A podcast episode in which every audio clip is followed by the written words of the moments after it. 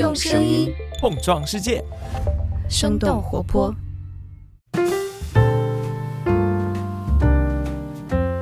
大家好，我是声东击西的节目监制信宇，一个被听众说是游戏脑的男的。今天为什么是我来开场呢？因为我的主播徐涛老师本周出差了，没办法更新节目，所以我们就决定重播一期几年前他还在硅谷做科技记者时的早期节目。你大概也能从标题里猜到，之所以重播这期节目，是因为上周 TikTok 的 CEO 周受资在华盛顿参加了一场美国国会听证会。这场听证会在国内的关注度史无前例的非常非常高。但我们认为呢，除了这次大家都在讨论的国际关系议题，也有一些东西跟几年前 Facebook 和 Google 这些硅谷巨头们参加的国会听证会其实是差不多的。所以呢，我们就决定偷个懒。把这期节目重播一遍，当然你也先不要骂人，因为我们在四月一日，也就是本周六还会更新一期特别节目。从我得到的内部泄露来看呢，这期节目将非常非常好玩，所以请大家千万不要错过。那好的，接下来就请收听本期重播节目吧。嗨，大家好，欢迎收听《声东击西》。今天和我们坐在一起的是杜晨，反正大家也已经挺熟悉他的了。呃，大家好，又来了啊。对，然后今天我们讲的话题，反正跟硅谷也比较相关，就是会讲硅谷的一些这些什么 Google 呀、Facebook，他们跟国会到国会那边去受尽折辱。对。就简直看他们这个听证会，简直是一场大型羞辱啊！对我们来说一下，就是这个由头，就是上周其实是 Google 的 CEO 他去国会做了一场听证，你要不要稍微简单的介绍一下这个来龙去脉啊？这个事情的他为什么要到国会接受听证？呃，就是去参加这个听证会的原因是，呃，Google 正在做的一个跟中国有关的搜索引擎被呃，相当于是被媒体。呃，曝光出来了，然后这个事情当中可能有很多，就是他们公司在运作这个项目的时候，有很多不合规的一些操作，然后引发了公众啊，以及包括媒体的一些一些抗议吧，包括他们自己员工的抗议，然后这个事情相当于就闹大了，然后后来是他们公司有一个因为这件事情离职的员工，跟国会要求说说你们应该来来来呃邀请这个。Google 的 CEO 来呃来做这个听证会，然后让他来相当于接，就是你们应该质询一下他们，呃，Google 为什么要做这样的一个事情？所以，哦，是这个由头呀！我一直以为是，就我看到好多版本是说说那个共和党的人特别不满意 Google 的搜索 出来的全都是负面的。这个是其中的原因之一，就是他们相当于这个呃听证会上的这几个参议员吧是。各就是是两党的嘛，因为就是这种 bipartisan 的这种听证会，呃，每一个提问者都有自己的一些政治上的这种意图，就是呃，有些人可能是就是完全是因为这个 Google Dragonfly 这个搜索引擎来提问的，然后有一些可能保守派的人就正好借这个机会，相当于呃表达一下自己作为一个保守派对这个 Google 搜索引擎的这种不满，就。就是会出现一些比较奇怪的这种搜索的结果。对对对，其中一个比较著名的，就不是著名吧，就是媒体上面广泛引用的，就是其中一个议员。应该是加州的议员说：“为什么我搜索 idiot 就是傻，应该是白痴这个词儿出来的都是特朗普？你能解释一下吗？” 这个真的是太难解释了。就这呃，它是一个非常复杂的机制嘛。我估计连 Thunder Pichai 可能他你不给到五分钟的时间，他也解释不清楚。但是简单来说，可能就是嗯有。大多数人搜了这个词之后，呃，不知道怎么的，就是可能通过一些链接的呃这个点击或者是跳转怎么样的，最终就得到了一个跟川普有关的这么样的一个页面。比方说，他搜索这个词，然后他得到了一些结果，这个当中可能有一些新闻，这些新闻可能跟川普有关，然后。呃，这样的这种相当于这样的一个过程发生了太多次，然后最终 Google 的搜索引擎它可能就会把这个这个关键词跟川普建立一个联系。对，可能再要科普一下，就是啊，Google 它本身搜索引擎的机制是这样子的，它引用了就有有点类似于论文的。的这样的一个影响因子的这样的一个机制，就如果是你被引用的多，那你的那个相关性或者那个啊排排序就会更加靠前。没错，所以就我就开玩笑说，这个议员真的是一个神助攻，就是因为他呃在国会这个听证会上把 idiot 这个词语跟 Trump 联系在一起，所以大肆的新闻全都是关于他的，对，使得 Trump 跟这个白痴的联系就更加对，没错。哎，这个议员是。是哪个党的来着？我都是是共呃是民主党的，是民主党加州的民主党。哎，估计他这个问提问可能是有政治意图，我觉得。对，那谁知道呢？嗯，对我其实看到，就我觉得可能在就是这个不是第一次啊，硅谷的大公司。受到国会这样子的听证会，其实之前还有 Facebook，可能大家都比较知道，认识四月份，因为它的数据泄露给了 Cambridge Analytic。对，没错。嗯哼，然后之后呃，Facebook 的 COO 就是。对，以及 Twitter 的创始人呃 Jack Dorsey，他也是上了听证会，但是那一次 Google 是没有上听证会的，国会还特意也算是羞辱了一下 Google，放了一张空椅子在那儿。但这一次其实他还是不得不去上。因为在这件事情上面，可能 Google 和 Facebook 以及 Twitter 相比，它扮演了一个没那么重要的这种角色，就是因为 Facebook 以及 Twitter 他们都是相当于我们给它下的定义是。呃，社交网络或者说是内容平台，或者说是呃广告平台，但是呃，因为可能上面有太多的这个呃内容是由，就比方说它可能是有一些俄罗斯干预，或者是其他的这种原因造成的一些非常呃比较奇怪，或者说呃比较有这种煽动性的这种内容吧，然后。呃，当时是主要就是针对 Facebook 以及 Twitter 的，当时他们的那个听证会，主要是因为这个原因。但是因为呃，Google 它可能就不，它它就不是一个社交网络嘛，它上面的这个内容相当于都是其他的这些。呃，网站也好，这个内容提供商，呃，发布的，它只是一个搜索引擎，所以说它可能呃，在上一次听证会的时候，它不是一个主要目标，所以它去不去也罢。而且这个事情，就算你是一个主要目标，你也可以选择不去啊，没有法律。呃，要求你必须为这件事情。其实有，其实有，有吗？其实说就是呃，我我还特意查了一下，就国会虽然它不是一个司法机构，然后说邀请证人还是一个邀请机制，但是如果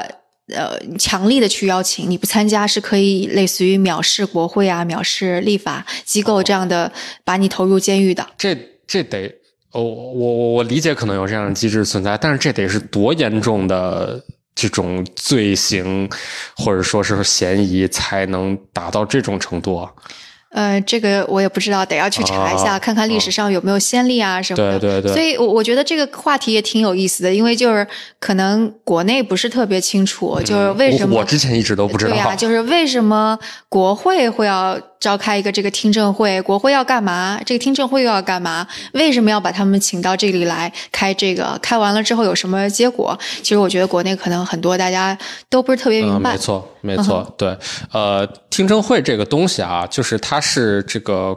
相当于是国会作为一个立法机构，呃，它是相当于这个参政议政，或者说以及呃为未来制定一些法律法规呃做准备的这样的一种形式。这个是呃相当于是国会的一个正常的业务，就是它有业务 对，这是它的业务之一，就是它可以有，因为它要制定法律嘛，对，所以它一定要呃在制定法律之前有足够的这种呃证据依据，或者说是它要。对于他想制定法律去监管或者说呃控制的这样一件事情，他得有一个比较深入的了解，他才能够去说啊，我制定的法律是一个比较公平或者公正的啊。但是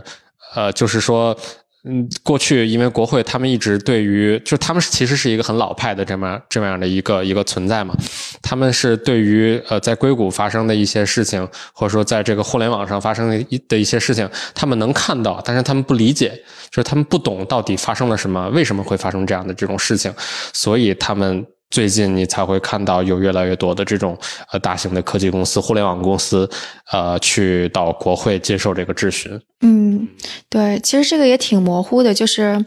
我刚开始的时候，我我我不太明白的地方，就像你说的，说国会是个立法机构，那它到底已经是在为科技方面立法做准备了吗？其实我看到的并不是特别清晰。后来我才知道，其实，在历史上。绝大多数的时候，他把这些那个人叫过来开听证会，其实跟立法是没有什么关系的。也许在可能一八多少年的时候，就国会就美国刚刚成立，这个三权分立，立法、司法跟那个啊执法三权分立非常清晰的时候，最开始可能的确是起到这样的作用，但后来就完全不是这样了。然后我看到的比较有意思的演变就是说，嗯。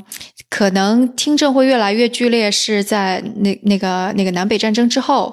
呃，就相当于因为有大量的支出，所以出于呃审核政府的这样一个目的，就说你政府花钱是不是对？然后，但等到把这个政客发现这个听证制度对他们有用，然后变成一个两党之争的一个东西，那是在电视出现对没错之后，所以所以就是当我看到电视这部分。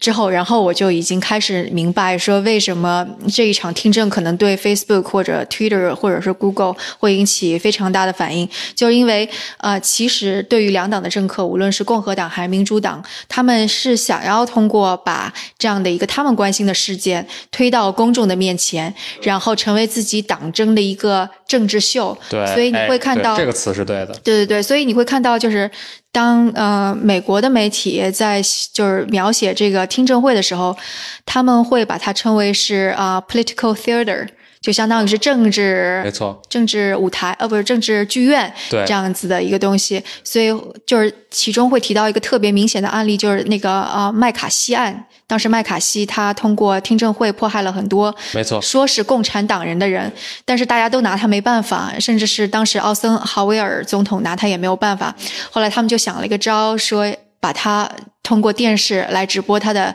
直播他的听证，结果。美国民众就发现啊，他原来是这么样一个又粗鲁又讨人厌的，然后他的民意对他急剧下降。是的，是的。结果他就倒台了，所以后来的人都看发现了，可能把这个，你就能够想象成，其实是跟现在的总统辩论、总统竞选其实起到的作用是类似的。没错，没错，它是一个体现你这个受审者的一些，呃，你要更完整的让公众去了解这个人，呃，所以才要去做这么样的一个听证会吧，就是你真正。国会作为一个立法机构，你从这个听证会上能能够得到的东西东西真的是非常的少。他们更多的可能是用这个设置好的这些问题来揭露一些关于这个这个被质询的这个对象的一些呃一些，比如说他的政治倾向，或者说他到底做过一些什么样的事情。这真正从听证会能能够得到什么东西？我觉得这可能是非常之少。说它是一个政治秀，真的不过分。而且你像在美国也有这种专门的电视台，是它是只做这个呃国会的这个一些这个议事的这个议程的一些直播。就比如说像 C-SPAN 这样的这种电视台嘛，就是相当于光直播这些事情就能成就一个电视成就一家电视台的话，那你想这样的这种秀。民众可能是应该是比较爱看的，我觉得。所以就是，其实最开始的时候，可能我跟杜成作为科技记者，都会有一个疑惑，说他们问些什么呀？怎么问这么蠢的问题？真的是太蠢了。就是说，他们难道不做功课吗？就比方说，嗯，有一个议员就会问，嗯，Google 的 CEO 说。我这个 iPhone，你你们是不是会追踪我的数据啊？就类似于这样的问题。结果，呃，CEO 就说：“哎呀，不好意思，iPhone 不是我们的产品。”对，好，之前 Facebook 那个呃扎克伯格的那个呃听证会里面也有一些比较蠢的问题吧？我记得好像有一个是说问他说说扎克伯格先生，你的公司怎么怎么赚钱？然后扎克伯格说广告。然后说，可是你不向这个用户收费，你怎么赚钱呢？我不知道他是出于什么样的理由。他是这么问的，他当时是说，哎，你有计划你你们的产品收费吗？嗯。然后扎克伯格说我没有计划收费，然后他就说，那你怎么赚钱呢？对对对，然后马克扎克伯格露出了一点点的笑容，说我们做广告，像个机器人一样。当时那个笑容，就是你不知道这些议员为什么要提出这样的问题，就是出于什么样的理由？他是真的不理解这个事情，还是说他在之前跟 Facebook 的这个？这个呃方面的这些人提前有打好招呼，就是相当于这是一个开卷考试，已经问问题这个要提的问题，这个回答者早就已经知道了。所以说，不管是出于什么样的理由吧，但是就是这些问题真的是听起来非常的，大部分关于科技有关的这种问题，听起来都我至少我们作为一个科技从业者，我是完全不知道这么简单的问题为什么要在。听证会上问我，我觉得这两方面都有。你说两种，一种是他们真的不懂，另外一种是是不是就是类似于放放了点水，对，故意那个。其实我觉得都有。就首先因为，嗯，就是这是一个两党，就是。其首先，我们得要确定这是一个两两党政治想要党争的一个地方，所以你能够想到，就比方说上周给那个 Google 的这样的一个听证会，一定是民主党更加倾向于 Google，但共和党肯定就是猛烈的批判 Google，就包括啊，当中有共和党的人就问到说，那个为什么出现的页面上面的那些就是关于共和党的那些的内容都这么的负面？对。然后有个民主党的人他就说，你如果想要有正面的东西，你就多做点正面的事儿，你做了负面的事儿，你还希望出来正面的结果，这怎么可能？对对对。所以这就就是也是广大媒体引用的一个，所以就是你能够看到这样的差别。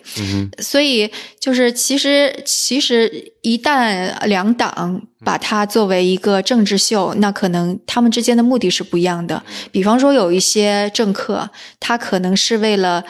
就是为了讨好那那部分蠢的。就是大家不明白，选民就选民，你你仔细去想，我们是科技记者，我们知道 Google 背后这样的一个机制，就起码假装可以明白这个机制是什么。但普通的人说不定真的就以为说电脑后面有一群小人儿在操纵这些结果。我觉得这是也有可能的。然后像共和党呢，他一定是会想要说，你们就是对 Trump 就是。大肆污蔑了，对你就是对对保保守派有有这种偏见，相当于对啊。然后到共和党肯定是想要说的是，嗯，你是不是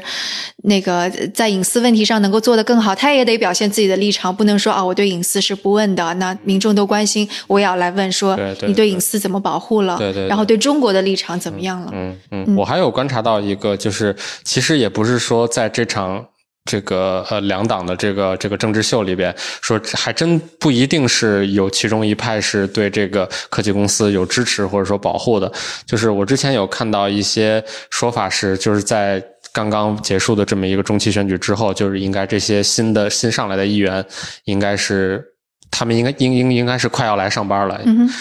好像是明年一月份吧，对对对，应该是这样。然后就是其中有很多一些比较新锐的这种，哦，就我们先说共和党议员来哈，就是过去我们的一些刻板印象可能是，哎，他就会比较不喜欢科技公司表面上显示出的这种对对对民主党的偏见，然后他们可能会。就针对这些事情，对这个科技公司大加批判。哎，但是你别以为这个民主党的议员就就会出来说保护这些科技公司。哎，确实有一些比较新锐的这种年年轻一些的议员吧，然后他们可能在过去的竞选这个过程当中，是把这个比方说呃大公司对用户利益或者对用户隐私的这种榨取。然后他他想要出来说保护用户，他可能是把这样的一个一个主张当做是他的这个从政的这个理念之一啊，他可能如果他成功当选的话，他未来他甚至有可能说，呃，他会。反水说，我我其实也很不喜，我作为一个民主党议员，我也很不喜欢这个科技公司在做的一些事情。你们要对一些，比如说隐私或者说数据上面的这种泄露，对用户隐私的这个过度提取，你们要有一个交代。然后或者说我们要通过听证会，然后进而我们要通过立法的方式来，呃，这个规范一下这个科技公司从用户那儿提取数据的这个这个这个方式。你们一定要是合规合法的。呃，就是我我看到的是有是有这样的情况，对，因为我觉得这也合理，因为共和党就民主党其实一直对大公司没有那么的喜欢，就我们且不说是到底是什么门类的大公司，但你看历史上面一般都是共和党跟大公司关系比较好。哎，还真的是这样，是吧？所以就是，其实你说科技公司它崛起之后，跟那个跟左派关系走得更近，其实本来就是一个。对，它这个中间是出现了一个挺有意思的断层，就是我们在过去理解是这个大部分共和党的人，至少在过去的三四十年里边，大部分共和党的这个国会议员都是。比较倾向于保守派的，你很难见到这种这种进步派或者自由派的这种这种呃共和党人啊啊，所以说呃，但是就是这些议员正好跟一些大的这种呃，可能国际民生领域的这些大的私有私营公司，他们的利益是符合的。比方说，他他们强调自由市场，没错，没错。然后他可以保护，就是这些国会议员，他可以保护这样的这种大型公司。那么新出来的这些科技公司怎么办呢？在这个呃呃两党的这种控制的这种国会的目前的这种套路下面，他们肯定是还是要。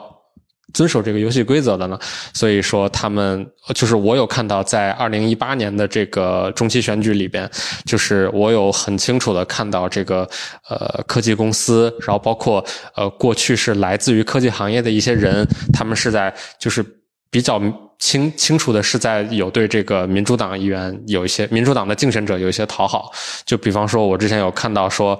嗯，就是 Reid Hoffman 是那个，他是 LinkedIn 的创始人嘛，之前也是应该是呃陪票黑帮的啊，对，是的的其中之一吧。他是相当于投资了一些政治类政治类创业公司的孵化器，然后他也直接投资这些孵化器孵化的公司。这些公司的一些主要任务有什么呢？就比方说，他可以利用一些硅谷的这种对于产品开发的这种理念，他帮这个政政客来开发。手机 app 就有点像那个哦，我知道，有点像这个已经出来有一段时间了。对对对，有点像《纸牌屋》里边的那个剧情吧。然后包括之前呃，我记得 Trump 的他们的竞选团队也有利用过这样的这种。然后也有一些科技公司，他们怎么样？比方说，他是利用用户的这个通讯录，就他相当于从安装了这个 app 的用户的手机里边直接提取到通讯录的这个权限，然后直接发给所有人。然后他不一定说。给这些朋友发送的信息是带有政治倾向性的，不一定告诉他们说你要为哪个政客投票，不要为哪个政客投票。他可能的信息就是很 general 的，就是说，呃，大选日快要到了，十月六号快要到了，请你一定要去投票，呃，用投票的方式来来来表达你自己的主张之类的。就是你会看到有越来越多这种这种科技类的呃大公司也好，这种投资人也好，他们是开始去讨好民。民主党这边的，其实十年前就这样了。就奥巴马为什么他会成为一个大获成功的，其实就是因为他当时跟呃，他当时跟科技这个硅谷的科技企业走的非常对对对，这这个这个这个说的是当时当时他他在 Twitter 上面的影响力其实也是非常的厉害的。没错，我记得之前好像是应该就是 Eric Schmidt，就是之前 Google 的那个。董事长吧，嗯对，当应当时应该就是 Eric Schmidt 帮他组建的这么一个竞选班子，然后包括之后好像，呃，我忘了是一二年希拉里克林顿参选，还是最近一次，呃，他的那个参选这个总统，好像那个班子也是 Eric Schmidt 帮忙建立的。所以就是因为我我零八年的时候，我也在跟踪。那个硅谷的科技公司，然后包括一二年的时候奥巴马那一次的大选，我也参加了。所以你能看到，就是从零八年之在零八年之前，其实硅谷的科技公司进行 lobby，我们说的去游说政治这种的游说经费，其实还是非常少的，跟那些大公司完全没有办法比。当时他们感觉不到这东西有有有什么好处，对他们。但是就是在那之后，零八年之后，你就会看到他们在这方面的支出是越来越大，到现在它已经大到了，嗯，就是到到两年一年前还是两年前，就是 Trump 这一届之前的那个选举，你会看到无论是民主党还是共和党，在硅谷一定是会大肆的去拉赞助，而且你会看到其实硅谷，嗯。其实这些科技公司很鸡贼的啦，就是就是，当然个人会有这种的那个立场，但是他在游说的时候，就作为公司去游说的时候，他一定是民主党也游说，共和党也游说，对对。对，他是总之是以保护自己的市场、保护自己的利益、保护自己的一些公司的呃业务的。这个操作模式来来，它是以这个为目的，它不是说是以政治倾向为目的去去进行的这个游说。对个人的话，可能大多数的硅谷的就大多数的个人还是支持那个民主党居多。偏蓝这边。对，但是其实也硅谷也有很多呃富翁。当然，最明显的是 Peter Thiel，Peter Thiel，他是支持共和党的。啊，他可是上过 RNC，就是那个共和党全国委员会的那个对大会的顾问。对，是相相当于是相当于应该是共和党在科技。就是在硅谷，在科技圈最主要的这么一个一个代理人吧，应该是。嗯哼，不过他现在还算硅谷的吗？不是已经搬到 Los Angeles 去了吗？是吗？赶紧把他开除好了。哦，开除不了，他太厉害了。对，呃，所以就是这次回到国会这个听证这个事儿来，我觉得还是挺有意思的。这个就相当于是之前硅谷无无论我们怎么说他在政治上面的参与，或者他赚钱也好，或者他要做什么事情也好，他其实不是在公众视线下的。而且你能看到说硅谷其实他的态度是，我不太 care 你说我什么。有有点这种感觉，而且他好像总是在大家的类似于就是众众星捧月的那种，就比方说 Google，大家是觉得哇你好了不起啊，然后你一说那啊 Don't be evil，大家都觉得啊你真的是没有 be evil 了，或者 Facebook 其实也是大家追捧的一种状况，Twitter 可能也是，所以它其实基本上是。没有像其他的公司那样受到太多非议，但这一次却是被拽到了全国人民的视线下来。没错，从应该是从基本上是 Facebook 的那一六一六年一七年，就是最近两两两三年的时间开始。哦，先是 Twitter，先是因为 Trump 的事情，Twitter 被受到责备。对对对，没错，就是相当于呃，民众对这个当前的这种国家的运行状态，或者说对这个政治选举的这个结果，它是存在。不满意的，然后，但是他们就相当于他们要寻找一个一个一个发泄口嘛，他们是要要要找到一个人或者找到一个组织来为这个事情负责的。然后，这个与此同时呢，就是会有很多媒体报道说，哎，这个这个 Trump 也好，或者说一些呃，比如说俄罗斯也好，他们是广泛利用了美国的这样的一些科技的大公司，利用了这些社交网络或者搜索引擎或者广告平台来干预这个大选。哎，这个。直接就把科技公司放到了这个靶心上，相当于说，哎，我这这些民众觉得我，哎，我现在可不爽了，终于让我找到了一个一个一一个靶子，我不说你说谁呢吗？基本我觉得基本就是这样的一种一种情况。而且我觉得事实上，其实科技公司它的确也面临了很多就是外部效应。就他的确是融到了很多钱，然后也做了很多事情，但是他对社会的确真的是带来全都是正面的影响吗？就比方说闹得沸沸扬扬的 Uber 的事情，你究竟对司机起到什么样的作用？或者在利用 AI 方面，那失业的问题到底怎么解决？你现在的确啊，明年又是一轮独角兽上市，大家都富了，那不是科技行业的从业者在硅谷怎么办？你加州的确是富的流油，那你其他中部地区？去怎么办？就所以其实，嗯，科技公司它的确起到了很多好的作用，但它如果作为一个整个国家当中的一个呃部分。他，我我觉得是是面临一些问题的。没错，就是科技公司，他们就这些大公司吧，他们现在已经发展到了一个，就是他们过去所宣扬的那些呃真善美，然后让世界更美好的之类的那种话术，已经不太，他们现在已经进入到了一个就是那些话术已经不太管用的这么一个时候。我觉得，就你刚才提到了亚马逊，对吧？亚马逊，哎，这个给美国它是创造了多少就业啊？呃，因为它是要在全美各地。建这种 fulfillment center 就相当于这种物流仓库、这种物流中心嘛，啊，它在一段时间内确实是带来很多就业，然后所以你你也你也会看到，就是像亚马逊在这个全美到处找这个这个第二总部的这个这个这个这个驻地的时候，我你看到这些呃不同的城市的这些市长也好、州长也好，就是他们跪舔，是真的是跪舔。但是与此同时，亚马逊现在正正在经历一个什么样的问题？就是它高度利用这个，它它的一些东西是高度自动化的，就即便是在一些体力方面的东西，就在这些 fulfillment center 里边，就是它现在是有大量的机器来取代人的这个工作。作为就是从一个科技从业者的角度，我觉得这东西确实是提升效率，或者说它是在某种程度上，它应该是能提高很提高这个安全性怎么样的。但是你如果站在民众的角度上看，这个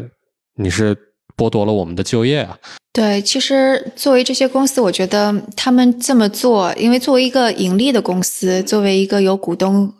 利益以及这种竞争压力在，你这样做好像也无可厚非。增长无罪嘛，就是你盈利是无罪的，你本身是一个商业机构嘛，你不能够以一个什么超高的道德来要求这些公司。但问题是，就是现在就存在一种局面，就是我们说法律。你是你的确是可以用法律来制裁，但到底能够制裁到什么样的程度？他们是不是钻法律的空子？没错，你的确可以以一个行政命令来说，你不能够，比方说吊销了 Uber 的这个无人驾驶车的这个上路的执照，但是你能够限制它多长时间？所以我觉得这的确成为了一个整个社会的话题。所以就是你说国会的这个听证，它作为一个立法机构，它召开这个听证也是有用的，就只是这个听证就变成了一场闹剧。它究竟给这个话题增加了多少信息增量？这个也是比较奇怪的。对，从某种程度上来讲，我觉得这种闹剧其实也是一个就是挺好的这么一件事儿吧。就是刚才你提到了，哎，这个呃，这些科技大公司他们本身是商业机构，他们本身是是是有股东的，他们是需要向股东负责的，然后他们是呃，所所以说他们这个这个增长是无罪的，不管怎么样来说吧，但是。你不能就就是他在过去这些公司在过去这两年做过的一些事情，你是不能用这样的一个理由去去去去去搪塞的。对你不是不能这样去洗白的，因为他确实做了一些非常呃，在在这个他们无论是公司内部的这种这种。条款也好，无论是外部的这个国家的法律也好，他们确实是做了一些不合法、不合规的事情。就比如说，Facebook 把这个数据泄露给 Cambridge Analytica，这个他们，你你现在去揣测 Facebook 当时为什么在发现这个事情之后没有及时的去制止，反而是去放任了一段时间，甚至他们派人进入了这个呃呃。Trump 的这个竞选的团队来来来去帮助这个 Cambridge Analytica 以及 Trump 的竞选团队去更好的利用这些本来就是以不合规的方式提取到的这种数据，你怎么去揣测？你怎么去解释他的做的这样一一件事情做这个事情的理由？嗯？你都不会得到一个一个可以接受的答案，就是他们本身做这样的事情是是是是违法的，所以你说这些科技公司他们本身呃有有有营收目标这样做是没错的，但是听证会的这样一个存在，我觉得反而是把他们在这个背地里所做的一些可能不太干净的事情，给了他们一个。给了这些事情一个一个被被曝光出来的这么样一个机会，就是媒体的作用可能是只是作为一个导火索，但是如果真正的上到了呃，就是国会听证会这种国家级别顶最顶级的这种这么样一个，你叫它政治秀也好，它总归是一个国会机构的这么样一个合法的这么一个业务嘛，但是只要上到了这样的平台上，它的。效应肯定是会被放大的。对，所以之前我们说这个多没用啊，多可笑啊，但从某种程度上，这的确好像也是一个民主国家的这个民主的立法机构所能够发挥的一种作用。就对很这个让我想到了很多人说不喜欢某些国家或地区的议会里边这种打架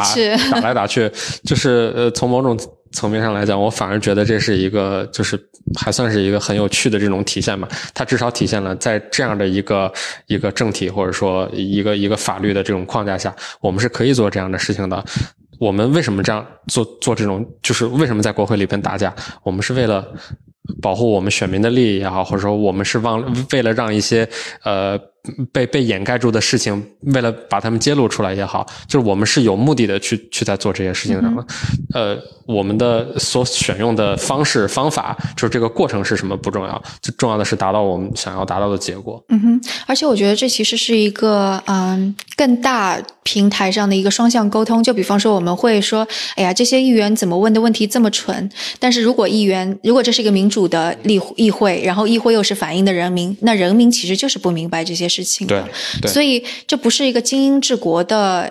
就这是一个精英治国的国家，但是它其实也会给精英们其实一个提醒。就比方说，我们可以假设说，Google 或者是 Silicon Valley 这些人，嗯，其实是生活在一个 bubble 里边，一个小泡泡里边，觉得大家都应该知道这些。你但是，但是不是这样？不是的。所以我今天是看到一个新闻，是 The Information，也是 Silicon 就硅谷这边的一个媒体，他说现在 Facebook、Google 还有 Twitter，就是这所有这些大公司开始向传统的这个广告机构。去寻求帮助，然后开始做广告。对，那我觉得他的确是需要，就比方说，无论是教育大众也好，还是树立自己的形象也好，或者是努力的去理解说啊，受众是怎么看我们也好，对对，我觉得这个都是需要的。对对对，呃，无论是就是这些议员，无论在台上面提的是一些聪明的问题也好，一些傻问题也好，我觉得嗯，就是换一种思维方式吧。这些问题不管怎么样，它都是必要的。嗯哼，就像你刚才说的，民众可能确实他就真的不理解 Facebook 为什么要。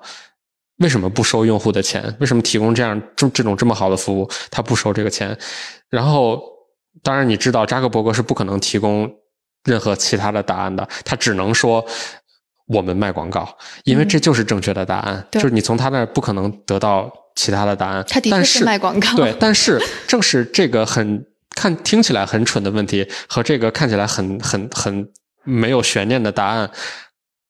强化了在呃，他也有可能有能力强化这个在这个民众心中的一种一种观念，就是他要明白 Facebook 是在靠什么东西赚钱。嗯他正是通过广告来来赚钱。他怎样能够提高他在广告上的收入，就是通过获取你的这个用户的一些更精确的这种数据。所以我觉得这个蠢问题在某种层面上，它确实是有有有意义的吧。而且也多少对它进行了一些制衡吧。他就当大家当知道呃国会包括大众都在看着他的时候，他可能做很多选择的时候就会更加谨慎。之前像无论是 Uber 还是我们说那个硅谷这边，大家增长起来都是要求狼性狼性，嗯，就是因为大家其实没有看就不管不顾嘛，就觉得对也不会有什么真正的。坏的影响发生，所以大家才会这么不管不顾。没错，没错，是这样的，就是有有有监管是总比放任这些公司自己去去去疯狂的发展是要好的。对，所以所以就是嗯，当看国会的听证的时候，它其实也分几类，其中有一类就叫做那个 oversight 的 hearing，其实就是监管的意思。那从这种程度上而言，它监管还是起到一点点作用的。嗯嗯，我记得好像是之前有一个呃，Facebook 在之前在参加那个听证会的时候，就是他好像答应了国会，说他要制定一个什么样的一个内部的一个条条款，然后来来来限，就是来规范化它内部的一些数据的提取和使用吧。我记得好像这个这个。就是这个规章制度或者说条款到现在还没制定出来，这个挺漫长的。但我估计可能接下来的几年内，嗯，跟数据相关的立法，我觉得肯定是会出现的。没错，没错。就就像现在这个中期选举结束之后啊，有一些比较年轻的一些可能他们离互联网更近，就不一定说他真的很懂互联网科技，但至少他离互联网和科技更近的这样的一些议员出来，我也相信他们，我希望他们可。在未来能够就是针对这些科技公司，能够无论是通过立法也好，无论是通过听证会这种方式去监督也好，能够实实现一些更有效的这种这种立法或者监督吧。嗯，对。所以你看我们的态度好奇怪啊！其实我们一边非常同情这些站在国会面前的 CEO，一方面又觉得嗯，还是应该这么对待他们的。就是这些人总归是犯了错误嘛，就是人无完人。其实也不叫犯了错误，我觉得嗯。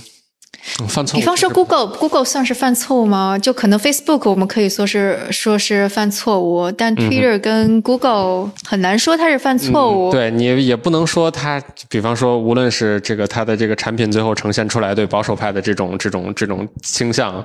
呃，就是呃对对对于自由派的这种倾向也好，还是说它开发这个中国搜索引擎，你都不能说它是做错了一件什么事情，它没有违反法律，它可能最多是。嗯，比方说违反了一些，它作为一个社会化的这种公众的平台，它可能违反呃没有做到一些平平衡方面的这种这种东西，但是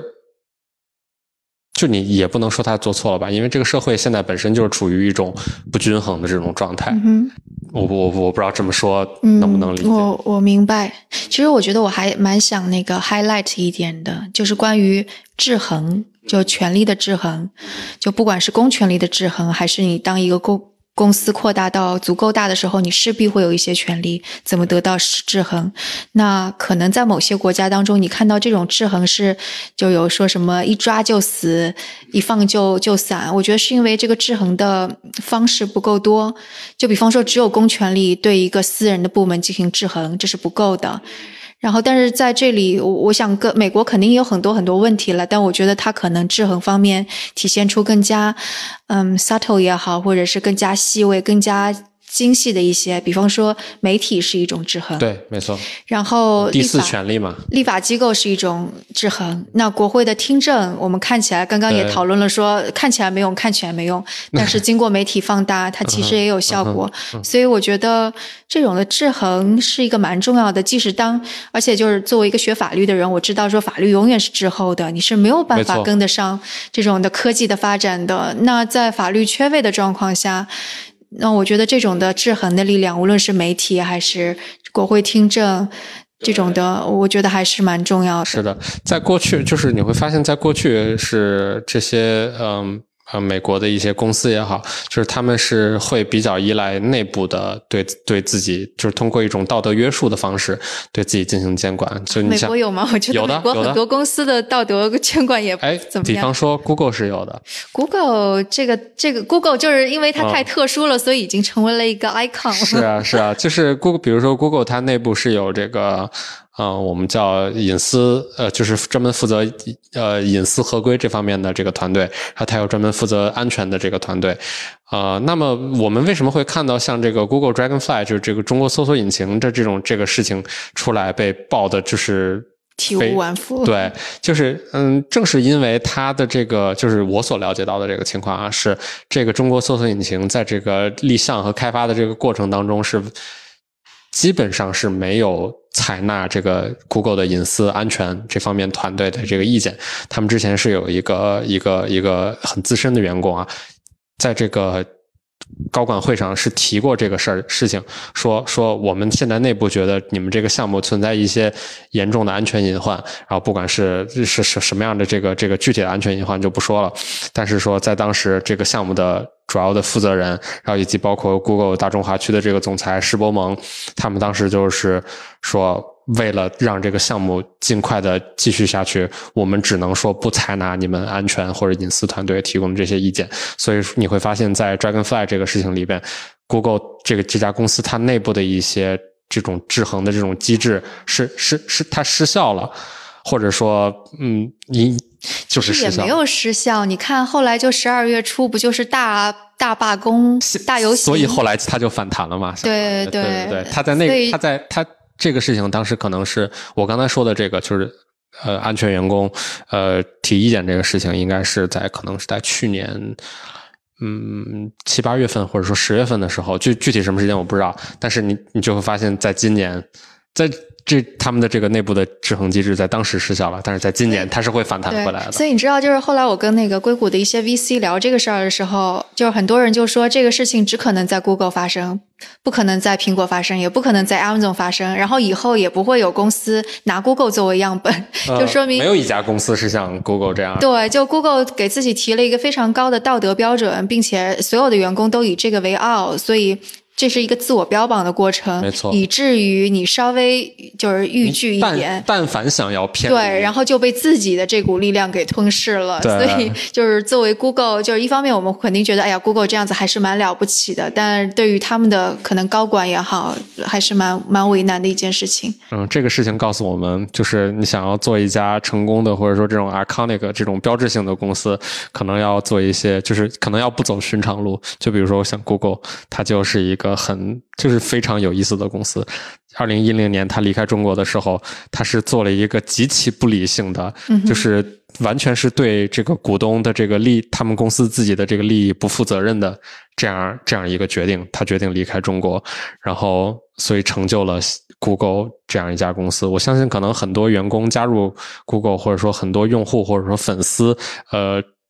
崇拜或者说喜欢 Google 这家公司，都是因为。嗯，他们当时做过的这样决定，这是一个不理性的，但是非常有趣的这么样一个决定吧。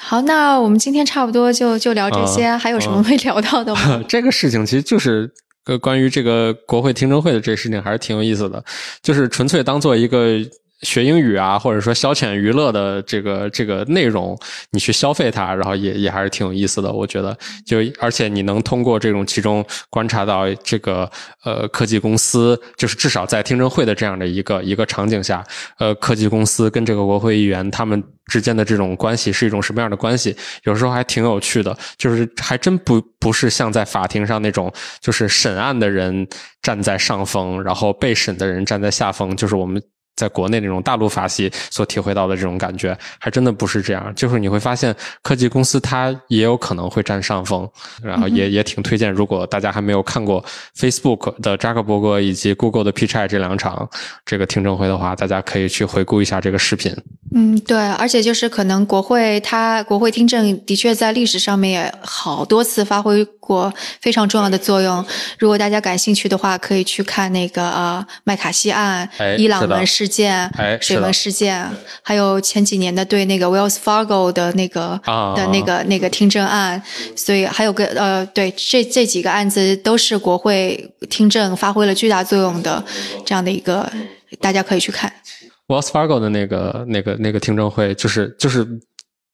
总归来讲，就是国会对 Wells Fargo 的那个听证会之后，就是这公司简直是完全变了，变了一个样子。就是他们甚至在一个一就是一些营销的这种这种文案啊，或者说这种公共宣传里边，他们会主动去说什么我们做错了，然后但是我们已经改变了。我我我从来没没见过这样的公司。对 Wells Fargo，它特殊的地方就是因为那个就是嗯。其实，在经济危机之后，它相当于是一个标杆，因为其他的银行都出问题了，就它没有出问题，大家对它印象可好了。但是后来那个出了说，他们的 CEO 就类似于 CEO 受益，让下面的员工多开账户，提提高收入，呃，不是提提升那个业绩，结果被爆出来了之后，这个 CEO。不但没有辞职，反而可能还有了，就是比类类似于巨额的奖金，还蛮大的一笔数据。所以上听证的时候，就是法法院对他拿他也没有办法，因为惩罚惩罚的是法人，而不是个人。他也没有就是类似于真正的违法的这个，就所以法律是拿他没办法的。所以在这个听证上面，是一个律师出身的这样的议员，就碾压性的不断的提问说：“你为什么还拿着巨额？你为什么还不辞职？”然后这。这句话就成了各大媒体纷纷报道的一句话，然后就因为这个事情之后，Wells Fargo 就就又把他开除吗？我不记得了，但是把这个钱起码是给要回来了。是的，是的。所以你说听证会，它真的是一个起不到这个这种最终的落实到法律上的这种效果，其实也不一定。就是它它确实是一个能量的放大器，我觉得。对对。它会把一些目前呃社会上或者说这个行业里所经历的一些呃。奇怪的东西，他会把它揭露出来，他会把这种荒谬、这种这种讽刺感放大，就是最终可能会就是引发一些一些连锁的效应吧。对，而且有些议员他们其实是有法律背景出身的，那他们在交叉质询之类的，就就还蛮厉害的。哎，我还真挺喜欢在 YouTube 上看一种视频，就是一些。在过去比较知名的这种很高调的议员，在听证会上怎么羞辱那些就是他的质询对象吧？诶，举个例子呢？呃呃，有一个议员，我现在有点叫不上他的名字了，但是他是他是他是法律出身，他是律师出身，然后他也做过他们那个州的 Attorney General，就是总检察长吧，应该是。然后后来他当了议员之后，他是。可能会负责一些审理这个政府的一些预算案的这样一些东西，然后负责预算和决算，然后以及最后这个复盘这个这个政府开开销的这样的一些事情。然后他就是经常羞辱这些他的这个质询对象，你为什么？给自己家人买了二十五台自行车，花了七十五万美元，你这钱是怎么花出去的？是，然后说什么你们这个这个政府举办一个什么活动，为什么要派二十个人去看场地，然后还要花二十个人的这个这个。酒店房间的这种费用，看个场地，难道一个人不就够了吗？之类的这种事情，主要是中国有这种的，对电视面前直播不可能的，不可能的。中国只有这能掐掉最后，但是就总归是在 YouTube 上看这种嗯视频吧，就是挺爽的，就会给你一种感觉，就是他会给你一种，就是让让你对美国的这种政治制度增强了一些信心，让让你知道，哎。你你在美国，无论是在政府里，还是在这个私营的这种这种单单位里边，你要做一些不符合这个常理的、不符合道德逻辑的这种事情，是有人会出来。治你的对，嗯，虽然可能性是因为他又是因为党争，所以要整一个共和党的人或者共和党整民主党的人，没错，没错，这些是过程吧？但是最后达到的结果可能就是一个比较公正的结果。对对，没错，就是两党之争，到最后，它也是一种本身是一种制衡的方式嘛。嗯哼。对，希望能够 能够进化出更好的一种制度。不知道接下来看这接下来二十年吧，也没有什么制度创新。最近，好，那今天的节目就到这里，非常感谢杜成做客声东击西。啊，谢谢，也能跟大家分享这些东西，我也很开心。在节目的最后，和大家分享一个直播活动的消息。四月一日，也就是本周六上午十点半，泡腾 VC 的主播默默和声东击西的主播徐涛老师将会进行一场线上直播。在时隔一年半之后，默默将会带着一档全新版本的节目回归。那这档节目会是什么呢？作为消费市场的投资人，默默最近在关注哪些议题呢？或者大家对生动活泼的新节目还有哪些好奇？都欢迎来参与这场直播，和我们一起聊聊天吧。直播活动面向所有人开放，我们的会员计划生动胡同的会员可以和默默直接交流。具体的直播信息，请查看本期节目的 show notes，也就是文字介绍部分。期待你的参与。